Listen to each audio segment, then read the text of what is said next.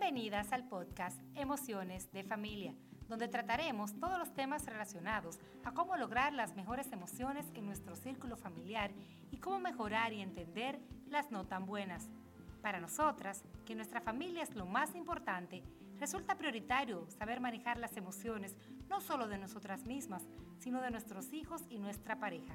Una familia con inteligencia emocional será una familia feliz a pesar de las circunstancias. Bienvenidas. Hola, sean todas bienvenidas al primer episodio de mi podcast Emociones de Familia. Ya hoy formalmente te doy la bienvenida y he decidido desarrollar un tema que debido a la situación actual que vive nuestro país y el mundo, y pensando en las madres que como yo hemos tenido que inventar muchas actividades para entretener a nuestros niños, he decidido hacerles una lista de las cosas que nos han funcionado a nosotros como familia. Sé que hay momentos en donde nos arropa la incertidumbre y las malas noticias. Te confieso que he tenido mis días de quiebre, pero si soltamos lo que no está en nuestro control y agarramos lo positivo, podemos sacarle provecho a este tiempo extra con el que contamos ahora. Yo tengo tres niñas en diferentes etapas y edades, 12, 9 y 4 años, y cada una tiene intereses y gustos distintos. Pero hemos encontrado la manera de acoplarnos y darnos espacios en unión y por separado.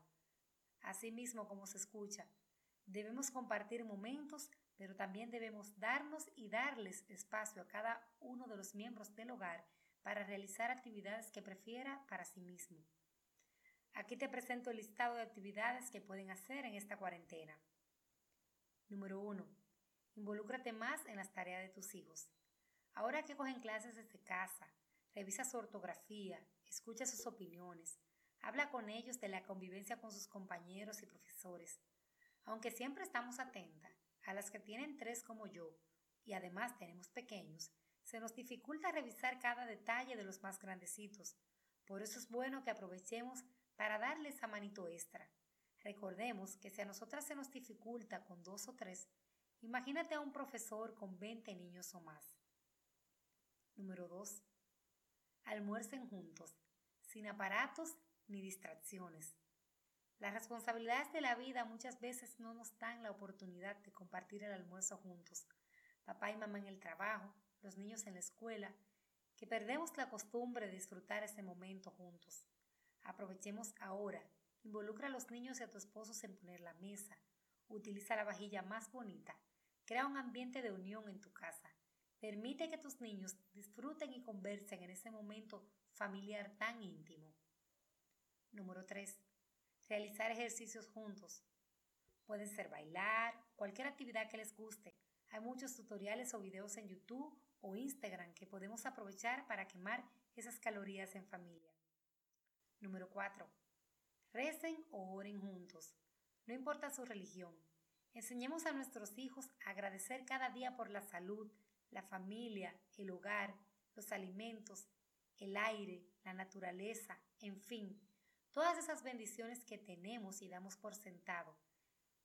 Pensamos que la merecemos y no nos damos cuenta que somos privilegiadas de poseerla. Si no me crees, basta con mirar tantas noticias de personas desposeídas. Guiar a nuestros hijos por el camino de la fe y la esperanza les ayudará a sobrepasar inconvenientes futuros. Número 5. Jueguen juntos.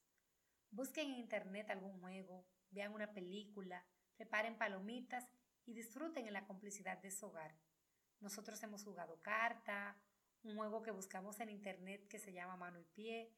Búsquenlo, les gustará. Es fácil de hacerlo y también sirve de ejercicios.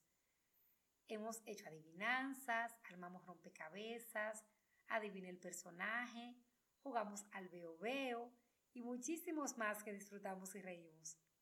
Número 6. Involucra a tus niños en las tareas del hogar. Ahora es buen momento para que aprendan a colaborar.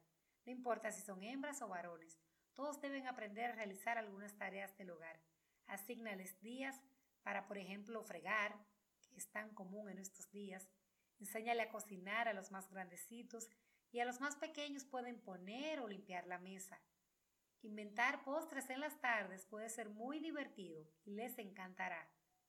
Lo importante es que vayan asimilando cuáles son las responsabilidades de la casa y no lo vean como algo tan difícil que lo debe hacer una doméstica.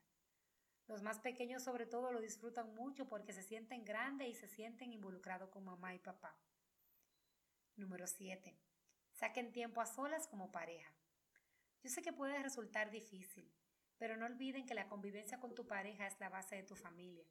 Saquen un momento para disfrutar un café juntos, conversar con, entre ustedes, hagan una cena especial para celebrar juntos, sin niños. Y por último, saquemos un momento a solas para nosotras mismas.